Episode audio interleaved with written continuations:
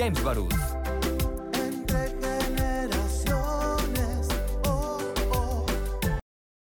Muy buenos días, con el gusto de saludarles desde casa. Este es tu programa Entre Generaciones. Mi nombre es Christopher James Barús y desde casa, en estas recomendaciones de cuarentena, los saludo con mucho cariño y con mucho gusto.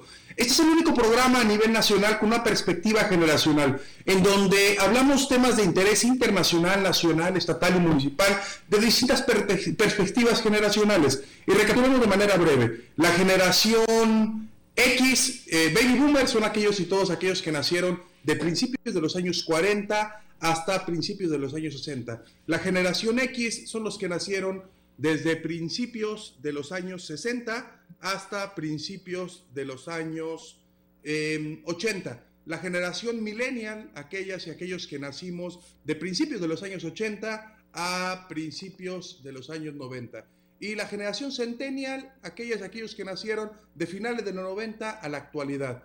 Por lo cual quiero dar la más cordial eh, bienvenida a quien representa a cada uno de todas las generaciones que nos acompañan, a quien representa a la generación X. Saludo con mucho cariño a nuestra amiga Kenny Arroyo. Ella es consultora política internacional. Kenny, muy buenos días. También quiero agradecer a quien representa a la generación millennial, él es internacionalista, Francisco Butey, muy buenos días. También a quien representa la generación Centennial, eh, ella es Leslie Jara, ella es estudiante universitaria, también muy buenos días. El día de hoy estaremos hablando de tres temas muy importantes. Uno es, em, se retira Bernie Sanders de la contienda por buscar la candidatura de Estados Unidos a la presidencia de Estados Unidos, de ese país. Otro es la prueba rápidas del coronavirus, este debate que trajeron entre el gobernador del estado de Jalisco con, el con, el, con Hugo López Gatel hace algunas semanas. También el modelo de vigilancia Centinela, eh, también de ese tema estaremos hablando con los tres miembros de nuestras generaciones. Les pido muchísima paciencia a las personas que nos ven y que nos escuchan desde su casa, desde redes sociales porque el día de hoy este programa lo estamos haciendo desde casa. Entonces estamos teniendo complicaciones mm, técnicas, pero estoy completamente seguro que vamos a salir bien y vamos a salir avante. El tema uno, que es el tema de Bernie Sanders se retira de la contienda electoral, es un tema muy importante porque venía manejándose una campaña entre, entre Biden, entre Biden perdón, y Bernie Sanders la campaña termina la lucha por la justicia, pero la justicia continúa, son temas que ha tratado Bernie Sanders.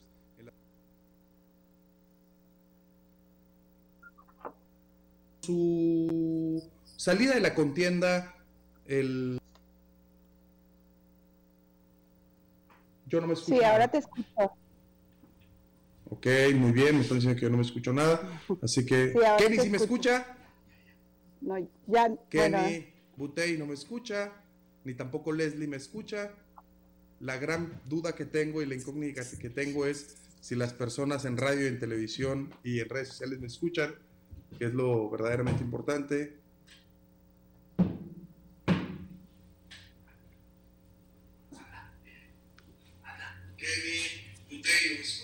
Si me escuchan, ahí estoy escuchando ya. Muy bien. Nuevamente, muchísimas gracias a quien nos representa y quien nos acompaña de cada generación. Quiero dar la más cordial bienvenida a quien representa la generación X. Ella es eh, consultora política internacional, a Kenny Arroyo. Hola Kenny, ¿cómo estás? Hola Christopher, pues muy contenta de poderte acompañar este día en el programa, este, y pues con estas complicaciones técnicas que nos está haciendo vivir esta pandemia que vivimos en el país. La nueva realidad, Kenny, las nuevas circunstancias, y el nuevo mundo, yo decía ayer con un amigo, si, este, si el anterior era el desorden mundial y este es el nuevo orden mundial, el tener que eh, adecuarnos a la nueva realidad. Así es, el futuro nos alcanzó, dice. También quiero este, agradecer con mucho gusto y con mucho cariño a quien nos acompaña representando a la generación Centennial. Ella es Leslie Jara, ella es estudiante de la Facultad de Derecho Leslie, ¿cómo estás? Buenos días.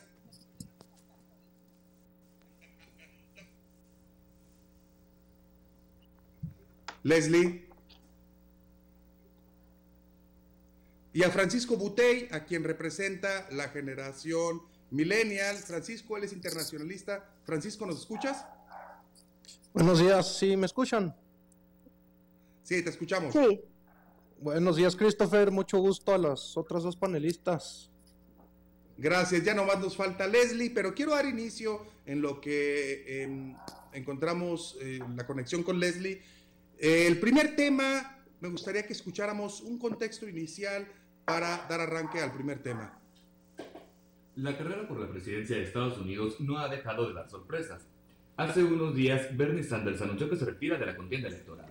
La crisis por el coronavirus, la falta de soporte por parte de los demócratas y otros factores lo llevaron a tomar la decisión. Decisión que deja el camino libre a Joe Biden para enfrentarse a Donald Trump en las elecciones presidenciales de noviembre. Hablemos entre generaciones. Hablemos entre generaciones, hablemos de Bernie Sanders, se retira de la contienda electoral. Kenny, ¿cuál es tu punto de vista con esta, ahora sí que bajada del barco por parte de Bernie Sanders? Mira, yo creo que Bernie Sanders tomó una decisión considerando pues una decisión multifactorial. Este, él ya hacía cuentas de los delegados que le hacían falta para alcanzar a Joe Biden y él decía que le faltaban 300 delegados para alcanzar la contienda. Luego, bajo este contexto donde estamos en una pandemia global y como tú sabes, los partidos en Estados Unidos se hacen llegar de la financiación privada. Entonces era complicado que en un esquema como este él pudiera alcanzar un financiamiento que le permitiera competir contra un ya muy posicionado Joe, Biden. Además, previo a esto se dieron otras renuncias eh, de candidatos que ya se veía que la tendencia era fortalecer la candidatura de Joe Biden. Creo que fue una este, decisión bien, bien medida, bien valorada. Además, él dijo que Biden reacciona muy bien porque dice vamos a tomar las propuestas eh, de Bernie Sanders y eso es lo que realmente le permitiría a un partido demócrata como se encuentra en estos momentos poder competir contra Donald Trump.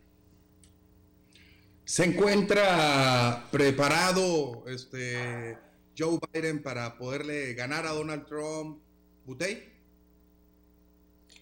Pues esperemos que sí. Eh, como dice Kenny, hay que tomar en cuenta que los demás candidatos se bajaron para, para cerrar filas en torno al candidato Biden, que es el candidato del establishment, como en su tiempo, bueno, en el tiempo, cuando fue contra Hillary, a Hillary se impuso, ahora se bajaron para, para fortalecer a Biden. Fue algo triste para muchos de nosotros, no solo en Estados Unidos, sino en el mundo, no por lo que signifique únicamente para aquel país, sino por lo que puede significar para la política exterior, que cambie el rumbo de cómo se maneja con América Latina y el resto del mundo.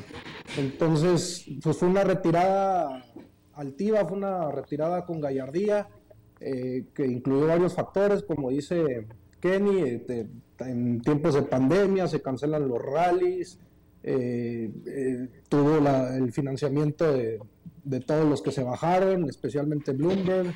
Entonces, pues vuelve a, vuelve a quedar el establishment, pero va a seguir adelante eh, Bernie Sanders para poder seguir fortaleciendo su plataforma, aunque ya haya anunciado que se baja del barco. Gracias, Butey. Leslie Jara, parece que ya le tenemos por acá. ¿Cuál es tu punto de vista sobre la retirada de Bernie Sanders para la contienda electoral? La verdad, bueno, no, no la tenemos por acá, seguimos sin poderla escuchar. Bueno, bueno. ¿Ahí? ¿Listo? No. Seguimos con problemas técnicos. Kenny, ¿y esto sí logrará hacer que los demócratas se unan? Bueno, mira, no tienen otra opción. Es como en México, no hay una oposición fuerte si no se unen los, los demás partidos. Este, Trump ha tenido una presencia avasalladora eh, es el único, digamos, fuerte dentro de los republicanos o el, candidato ya de los republicanos, entonces no tienen otra alternativa. Si ellos no se unen e incluso la senadora Elizabeth Warren, que ahora se está valorando para que sea la vicepresidenta este, o que la, compañera de fórmula de Joe Biden, eh, pues que en su momento dijo que no se sumaría a ellos, ahora lo están tratando de negociar, porque realmente necesitan a todas esas figuras fuertes eh, y a esos estados necesitan para contrarrestar el voto de los republicanos. Entonces, no hay alternativa, o se unen o sigue gobernando Donald Trump. Aún así, es complicado el escenario. Butey, ¿crees que los demócratas y las demócratas se, se sumen en esta contienda con Joe Biden? Pues en el mensaje tan emotivo de despedida que dejó Bernie Sanders, llamó a la unidad, como en su tiempo también lo hizo con, con Hillary. Este, yo creo que sí va a haber unidad, como dicen, pues no hay de otra. Bernie Sanders dice que, que este, es muy importante porque considera a Donald Trump como un peligro latente para Estados Unidos y para el mundo. Y con el mensaje tan emotivo que le dejó a su, a su electorado, a sus seguidores, sí puede, sí, sí, sí va a haber unidad. Eh, está difícil el escenario.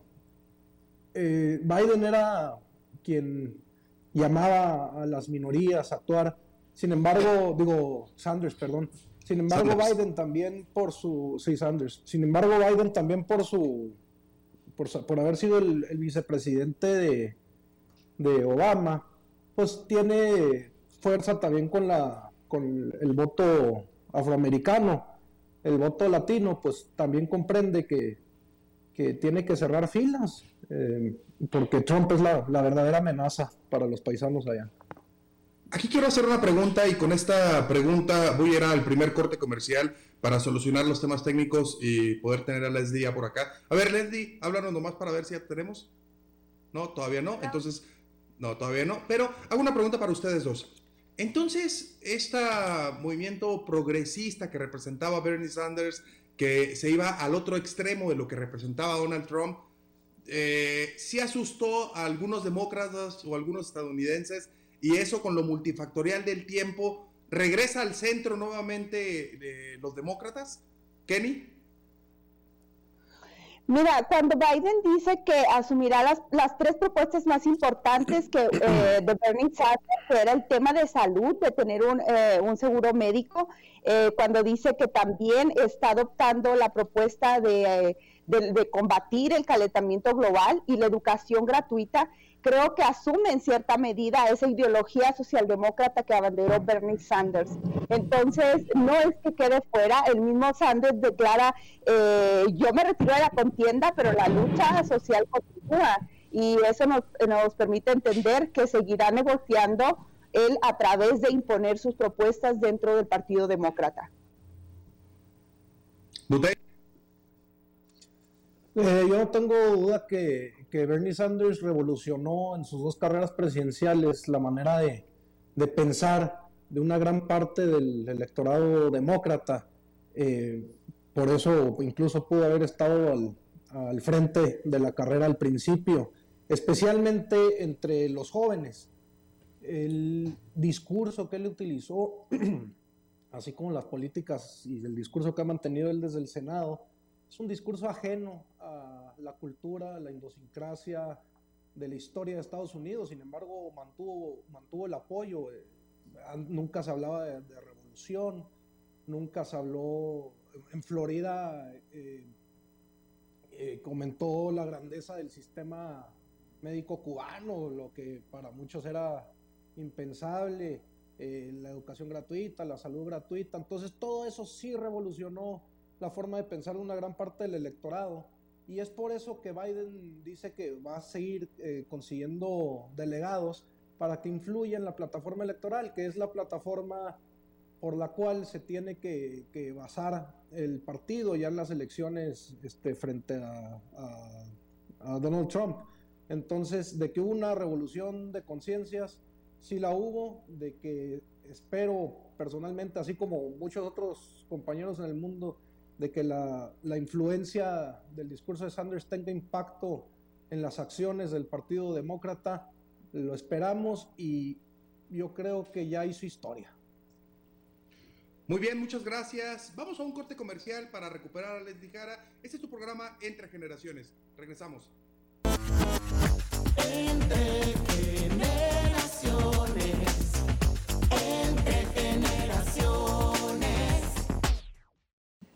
Continuamos con tu programa Entre Generaciones.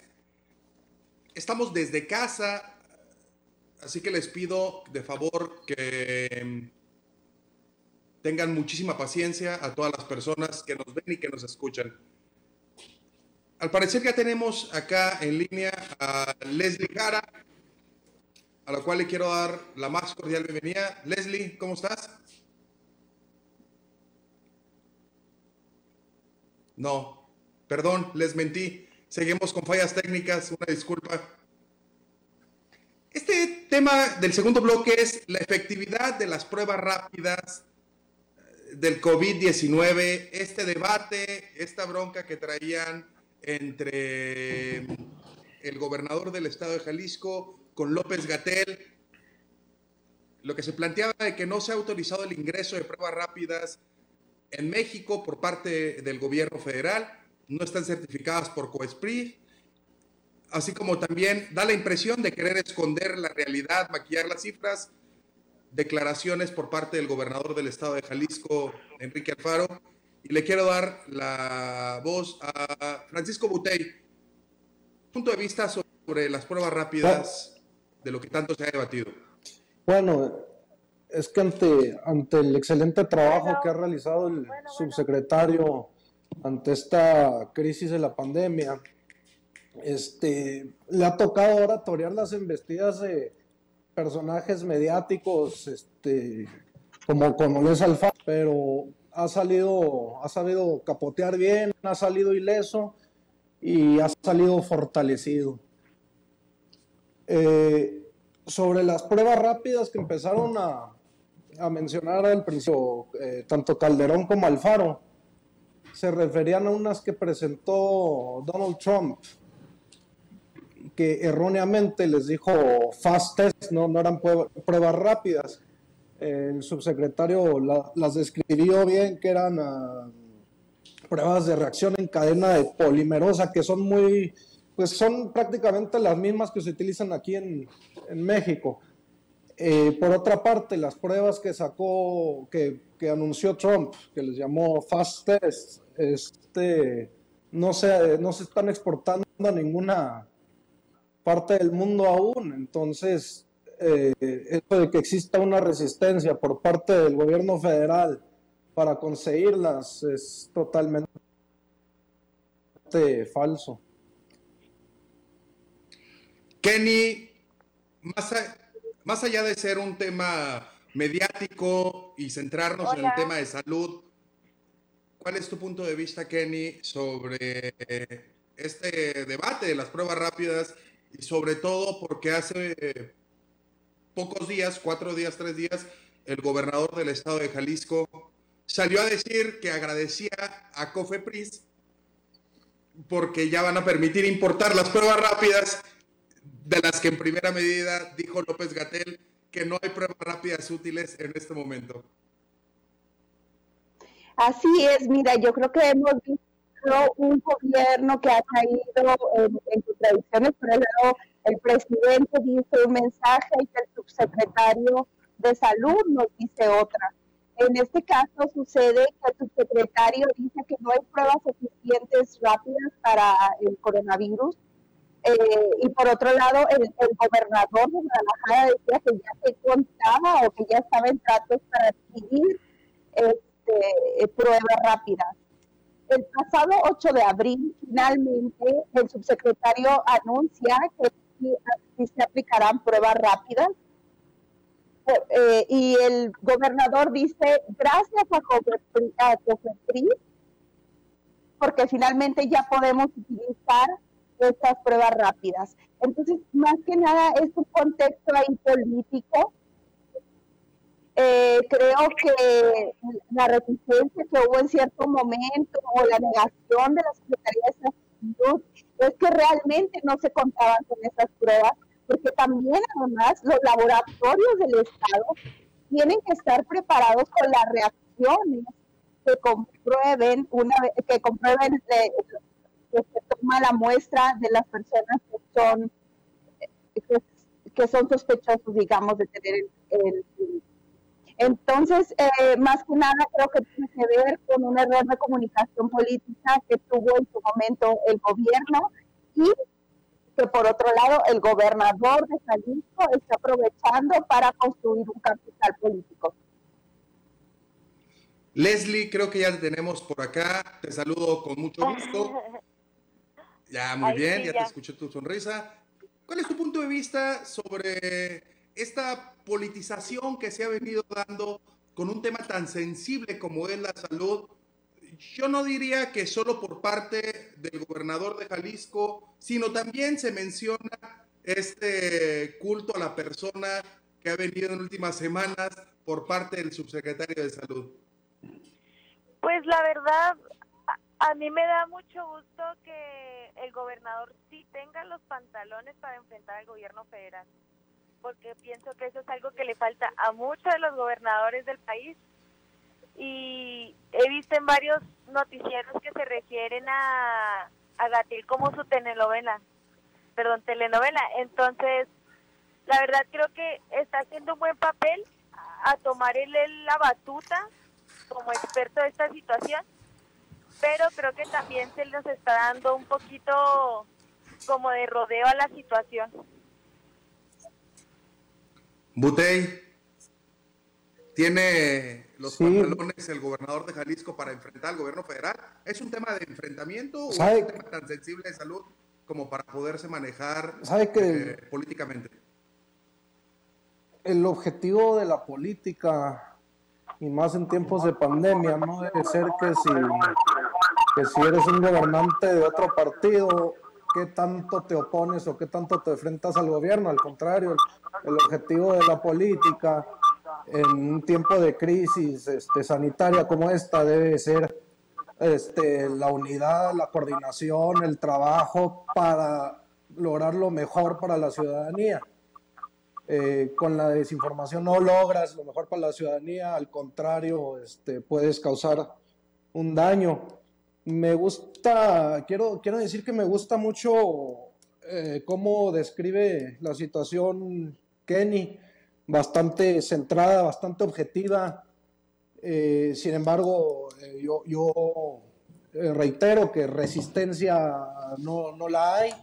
Este, así como la, enfermedad ha ido en fases por, por país, pues también los contextos han tenido sus fases, ¿no? Como es el, como es este, esta problemática de, que todavía no se están exportando las pruebas que presentó Trump, que eran exclusivas para Estados Unidos. Entonces, en el momento que, que dicen que hay una resistencia a los gobernadores por algo que no está en exportación, pues es falso. Y, este, y si el gobierno federal está siguiendo al pie de la letra las recomendaciones de la Organización Mundial de la Salud, y si López Gatel explica de la manera más fácil de entender que este, ningún país del mundo, este, ni el Instituto de Diagnóstico y Referencia Epidemiológicos, ni, este, ni ninguna de las instituciones competentes han declarado las pruebas rápidas como este, con, con, una autoridad sanitaria para enfrentar, para enfrentar esta epidemia. Ahorita las pruebas que valen son las de laboratorio. ¿Para qué? Como lo explicó el subsecretario, para evitar caer en falsos positivos o en falsos negativos y tener la, la información más precisa posible y poder enfrentar esto de la manera más eficiente posible. Leslie, te pregunto si este tema se está politizando demasiado y, y, creo que se termina perdiendo la esencia que es la vida de las mexicanas y los mexicanos. Bueno. Ah, ok. Listo, Leslie. La verdad, mira, yo no pienso que sean una resistencia, creo que sí se está politizando, pero la verdad, ¿cómo quieren que actúen los gobernadores cuando no se han tenido las respuestas correctas para ellos? No se les están dando los protocolos correctos a los gobernadores y los gobernadores por sus propias maneras y por sus propias fuentes tienen que buscar la ayuda y tienen que buscar las soluciones, como lo hizo el gobernador Alfaro, que él desde antes de que se diera la, la noticia de la cuarentena por parte del gobierno federal, él actuó para su estado Entonces creo que más que una resistencia, ellos están actuando con lo que tienen y están actuando por el beneficio de sus ciudadanos, porque el gobierno federal no está haciendo las cosas correctas, porque se supone que la, la FDA y el COFEPRIS ya están aceptando y están diciendo que las pruebas rápidas son acreditadas. Entonces creo que ahorita en esta situación tan crítica en la que nos encontramos, cualquier ayuda puede aportar. Kenny, se reporta falta de pruebas en todos los estados. Hemos visto cómo se menciona ayer y que uno de cada diez trabajadores de la salud o del IMSS, eh, de manera precisa, se encuentra enfermo por parte del coronavirus. Entonces tenemos una doble problemática. Los únicos que salen a dar la cara, estos héroes del área de la salud, salen a dar la cara y a, darle atención a las mexicanas y los mexicanos, pero hemos visto cómo muchos de los médicos están alzando la voz, sobre todo el caso de Tijuana, que se está haciendo muy polémico, que hasta Eugenio Derbez salió a decir que, que necesitaban ayuda. Y yo creo que se está publicitando tanto, pero ¿cuál es el plan de acción? ¿Cuál es su punto de vista, Kenny? Bueno, mira, eh, yo creo que el plan de acción lo marcó el gobierno eh, y lo está determinando por las fases de, acuerdo al comportamiento de la pandemia. ¿Qué sucede con esta carta que se viraliza y que por, entrar o participar un personaje como Eugenio Derbez? Eh, los médicos describen a Eugenio Derbez que no tienen el equipamiento necesario para atender la contingencia y que el hospital en el que labora eh, se ha designado como un hospital oficial para atender la pandemia. Luego sale una doctora de ese hospital diciendo que es mentira y que el equipo eh, cuenta con, todo, con todos los instrumentos sanitarios para atender a los enfermos. Eh, pero vemos casos como como este en otros estados del país, en los que los médicos están diciendo que no cuentan con el equipamiento y que se están resistiendo a, seguir atendiendo la pandemia, ¿no? Entonces, eh, desconozco cuál es el plan estratégico para el suministro de bienes, pero sí entiendo que se irán suministrando de acuerdo a las fases en las que entre cada estado como lo contempla el Plan Centinela. Plan Centinela, del que estaremos hablando en el tercer y último bloque. Butey, ¿por qué está politizando tanto esto? Este, perdón, escucho muy cortado, eh, por si alguien me puede ayudar con eso. Este, pues lo he dicho, lo he dicho constantemente y lo he dicho en todos los programas. Eh, se ha politizado, pero del lado de la derecha este, se ha utilizado como se utiliza, como lo utiliza Alfaro, como lo utiliza, como lo utiliza Calderón, golpeando todos los días. Este, ha llegado al, al, este, pues al momento en el que incluso se equivocan con las mismas noticias falsas, ¿no? Por ejemplo, Denis Dresser cuando presenta un doctor que murió y fue confundido con un un actor porno, una bromita, este, eh, y cuando, o como, cuando lo de Sinaloa, ¿no? que uno de los doctores, Calderón, lo acusó con un narcotraficante, porque ya no están ni siquiera atacando con el cerebro, están atacando con la pura tripa. Y la estrategia esta de las noticias falsas es un golpeteo constante, que saben, saben que las noticias falsas van a salir a la luz, pero es para, para enfocar a un sector de la sociedad que no se está informando constantemente y se le puede quedar esa información. Entonces, este, la politización se ha usado de una manera muy cobarde, pero como lo he dicho antes, en tiempos de pandemia también es una cuestión muy criminal porque desinformar a la gente en cuestiones de salud es atentar contra la propia vida de la gente. Yo no creo que desde el gobierno federal se politice. El gobierno federal está haciendo su trabajo, está presentándose todos los días a las 7 de la tarde para dar el informe de cómo van las fases, de cuántos muertos, de cuántos infectados, eh, el modelo Centinela que le explica con peritas y manzanas a los reporteros cómo funciona. Pero esta, esta politización que se está utilizando para hacer una campaña electorera tan chafa y corriente, sí, sí, ha sido algo muy bajo. México es de los únicos países del mundo, si no es el único país, que ante la pandemia no se han cerrado filas para ir juntos a atacar una crisis humanitaria. Al contrario, todos los, grupos de derecha que en verdad forman un solo cártel están viendo cómo coordinarse para mandar las noticias falsas al momento, para hacer los retweets masivos eh, y pues para atacar, para hacer una campaña pensando más que nada en las elecciones que vienen en el 2021 antes que en la vida de las mexicanas y los mexicanos. Entonces es muy triste eso y... Quiero hacer ahí un Le está ganando... Adelante, Leslie. Este, por ejemplo, yo entiendo que obviamente en situaciones así se va a politizar. Es normal y claro que alguien tendría que buscar cómo aprovecharse de esta situación. Pero la verdad, yo siento que también esto nos ayuda, sí, noticias falsas, sí, retweets falsos, pero también nos ayuda a presionar al gobierno federal a que actúen de maneras correctas, porque se nos daban unas noticias una semana, se nos daban unos números, hasta nuestro presidente nos decía, sigan saliendo, no pasa nada, y esos tweets falsos que la derecha ponía, muchas veces no son tan falsos como los vemos. La verdad es que creo que estamos también atacando demasiado este, ciertos partidos, ciertos, o sea, ciertas personas, pero creo que así como comentaban, este, no, no debe de también nosotros en tiempos de pandemia de pandemia, perdón, ponernos en esas situaciones.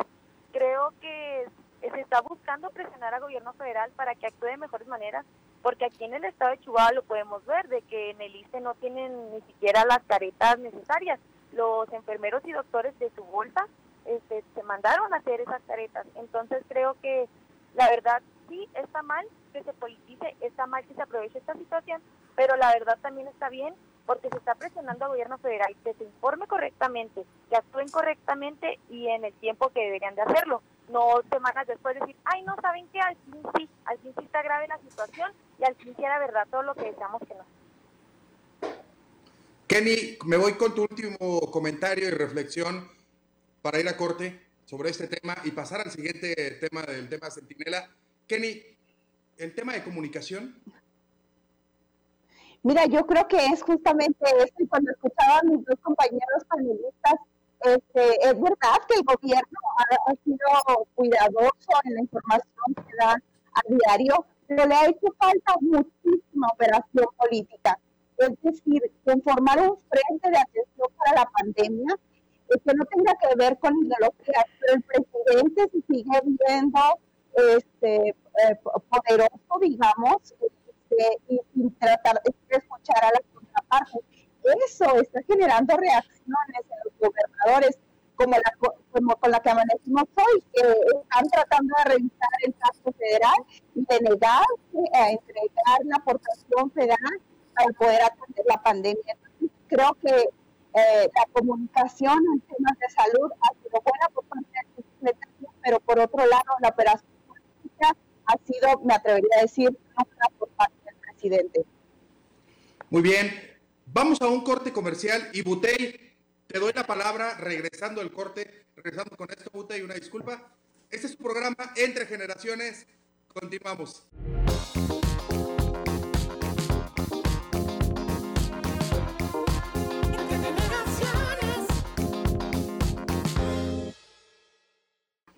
Continuamos en tu programa Entre Generaciones y lo prometido es deuda, Butey.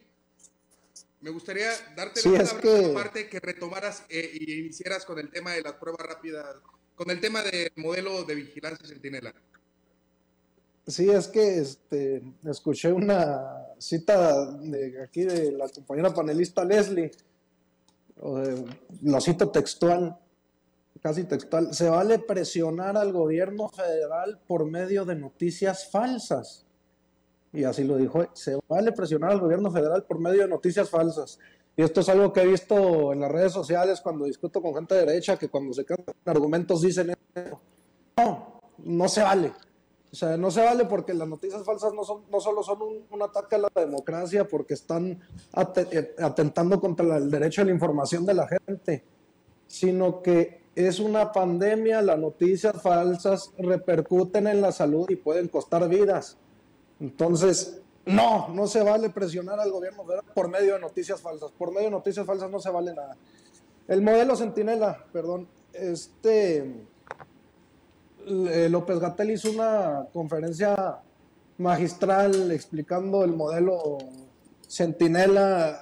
Yo creo que la mayoría de la gente salió feliz o escuchó feliz esa conferencia porque no he escuchado quejas por ningún lado sobre eso. A, ver si aquí salen, pero no las he escuchado. Eh, lo más importante de esto es el mensaje que da él de decir, para no pensar que solo lo que se ve existe o lo que no se ve no existe. Eh, sí entraron otra vez la guerra de las noticias falsas, pero pues este, otra vez con la tripa, ¿no? ¿Qué pasó con un reportero que dice que, que si los casos estimados ya están aislados? Es cuando, cuando los medios de comunicación ya no saben por dónde entrarle. Eh, es un modelo diseñado por la Organización Mundial de Salud este, y la Organización Panamericana de la Salud eh, para, para, revisar el comportamiento del virus y tomar, la, y tomar las acciones adecuadas este, dependiendo de las fases. Eh, yo eh, sostengo que en México se está haciendo un muy buen trabajo, por eso tenemos la de las tasas más bajas de América Latina. Y este modelo Sentinel es una herramienta para ver la realidad lo más este, específico posible más eh, aproximado. Sin, solamente tomar en cuenta los casos que, se están viendo, ¿ah? que se están tratando. Leslie, ¿cómo saber realmente cuántos casos hay en México, retomando el tema Centinela y algo de lo que te mencionó ahorita Butey, haciendo referencia a tu persona del comentario que hiciste en el bloque pasado? Volvimos a perder a Leslie. Bueno. Ahí está, listo, Leslie. Ah, yo no me refería a que presionar con noticias falsas.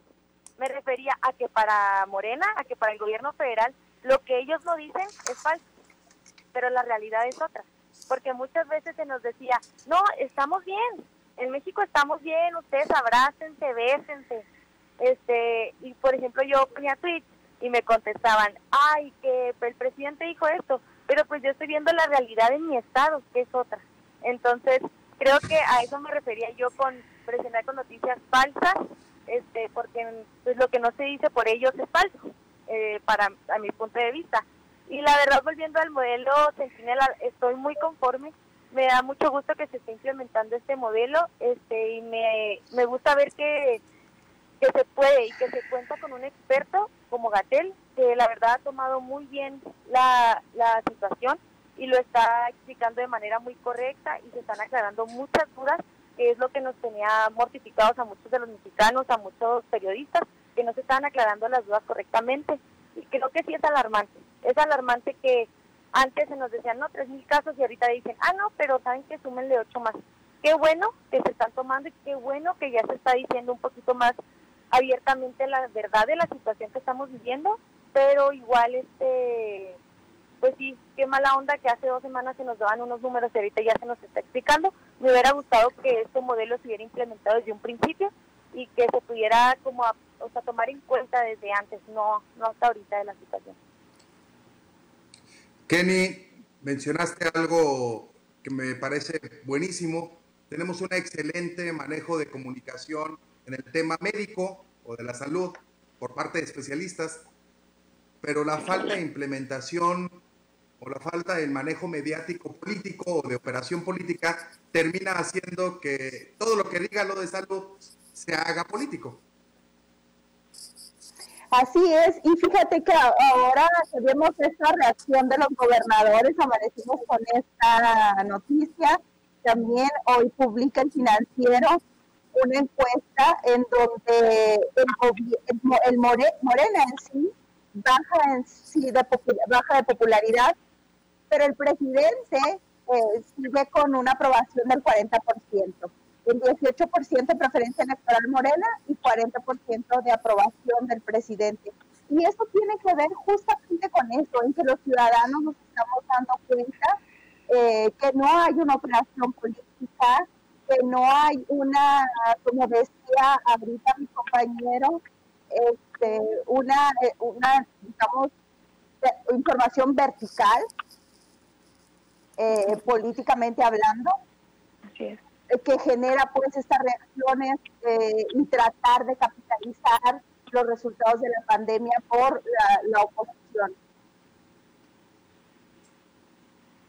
Butey, monitorear tendencias es más eficiente que la vigilancia general. aparte que es más económico y decía López Gatel, lo decía muy bien, imagínense que fuéramos a buscar a todas las personas que se creen están enfermas. O sea, es ocioso, lo mencionaba él mismo, porque es, es imposible lograrlo. Así es. Sí, es imposible. Sí, este, varias de las explicaciones que dio López Gatel, fáciles de entender lo que acabas de decir, este, que este modelo tiene una información más exhaustiva y detallada con, con inversión menor.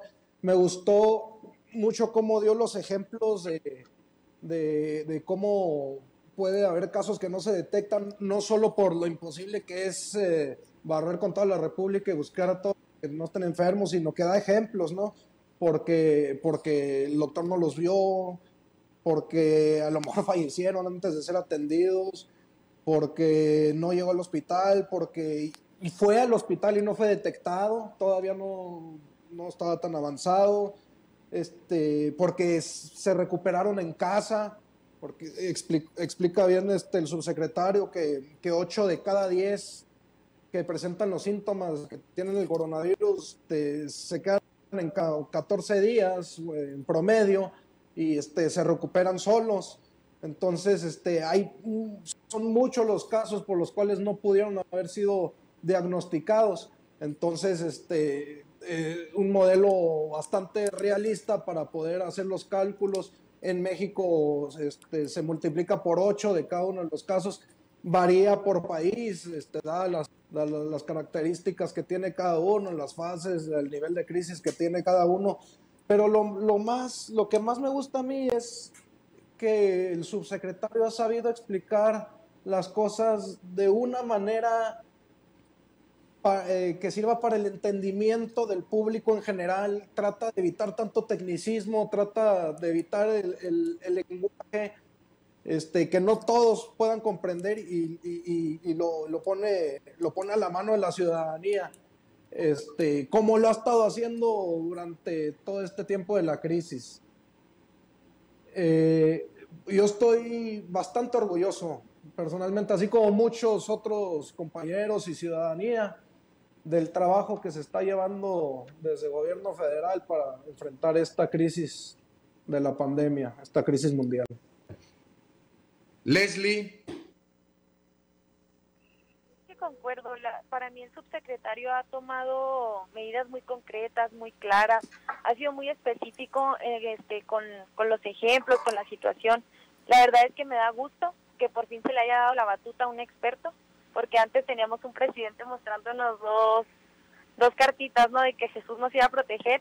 Y la verdad que bueno, qué bueno que el gobierno federal esté poniendo frente a esto a una persona pues preparada, experta, y que la verdad este, este modelo nos va a ahorrar mucho tiempo, nos va a ahorrar recursos y es más rápido. Y es algo que necesitamos ahorita, que esto se agilice para tener un mayor control, porque aún no entramos, creo que oficialmente en el país totalmente a, fase 3, pero creo que, que sí necesitamos tener un control más específico del riesgo que se puede llegar a generar y este modelo nos va a ayudar muchísimo para, para tener contemplado todo, todo este margen. 10 segundos para dar fin a este gran programa entre generaciones. Ah, perdón, 5 minutos, ¿verdad? Perdónenme. Última reflexión. Kenny. Bueno, mira, este, yo diría una gran conclusión que nos da de estos tres temas es que es necesario revalorar la política, eh, revalorar a, las, a los profesionales de la salud, eh, los ciudadanos tenemos ahora más que nunca la necesidad de estudiar a los personajes que nos van a representar, porque luego somos muy buenos para quejarnos y para criticar, pero en las campañas no analizamos bien por quién votamos. Creo que eso tiene que ver, eh, va a ser un gran cambio. El otro, la otra situación es la necesidad urgente de operación política por parte del presidente para evitar esta, eh, esta amenaza que ya se está, se está construyendo de los gobernadores. Hoy más que nunca tenemos que ser solidarios y atender en equipo la contingencia. Y por último, decir a los ciudadanos que nos escuchan, la solución es de nosotros. Quédate en casa y si es necesario eh, salir, hazlo con todas las precauciones y cuida tu familia. El Estado, como nos damos cuenta, no está preparado para atender una pandemia. Entonces, la responsabilidad está en cada uno de nosotros. Butey, última reflexión. Última reflexión, una última reflexión, este, pues a nivel internacional yo creo que puede, la pandemia puede crear un reordenamiento mundial y mostrando la importancia que tienen las políticas sociales como la salud desde los gobiernos.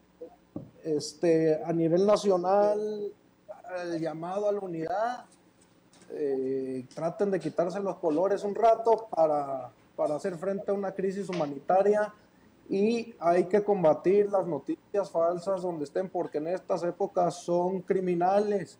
En el momento que escuchen que las estampitas y que los abrazos y todo eso, susténtense porque seguramente está sacado de contexto o, es falso. Y hacer el llamado igual quédense en casa aprovechen este tiempo los que pueden la cuarentena para leer fortalecer esa memoria histórica que la memoria que la que la derecha se empeña en destrozar. La memoria histórica es lo más importante saludas a todos a todos mucho gusto Leslie mucho gusto Kenny y gracias Christopher gracias Leslie última reflexión pues yo concuerdo mucho con Kenny. Creo que ya no se trata nada más de quedarnos a lo que el gobierno haga. Creo que también tiene mucho que ver lo que nosotros como ciudadanos hagamos y que también es nuestra responsabilidad. Por ejemplo, lo que vimos hace días de que en el mercado estaba en el mercado de mariscos en México estaba lleno de, personas. Creo que también ya es responsabilidad de nosotros tomar este, esta situación en serio y ponernos en acción nosotros mismos, quedarnos en casa, respetar las indicaciones y sobre todo apoyar al personal médico. Necesitamos este, todos unirnos y tener solidaridad con ellos más que con cualquier color, más que con cualquier gobierno. Creo que ahorita nuestro personal médico necesita todo nuestro apoyo y pues igual este no acercarse de noticias falsas informarnos también este escuchar lo que dice nuestro subsecretario de salud que para mí es el único ahorita capaz este de hacernos comentarios a nivel nacional certeros sobre situaciones de, de la pandemia. Este, creo que debemos de acatar las reglas y las indicaciones que se nos estén dando. Y pues mi, todo mi, mi agradecimiento con ustedes por invitarme y mucho gusto de conocer a, mis compañeros panelistas. Gracias, Leslie. Muchísimas gracias, Butey. Muchísimas gracias, Kenny. Los saludo desde casa con mucho cariño a los tres y a todas las personas que nos ven y que nos escuchan quédense en casa, es un momento de guardarnos, es un momento en el que la única forma de poder apoyar a las personas que queremos es quedarnos en casa. Este es tu programa Entre Generaciones. Mi nombre es Christopher James Barús. Nos vemos mañana para hablar de México y López, empleos perdidos por el COVID, contracción económica 2020 por parte de la Secretaría de Hacienda y Crédito Público, como baby boomer estará Carlos Grado, millennial Agustín Mora y generación X Cori Espinosa. No se les olvide que a esta vida venimos a ser amigos, a hacer historia, pero sobre todo a ser felices. Nos vemos mañana. Muchísimas gracias por acompañarnos. Entre generaciones.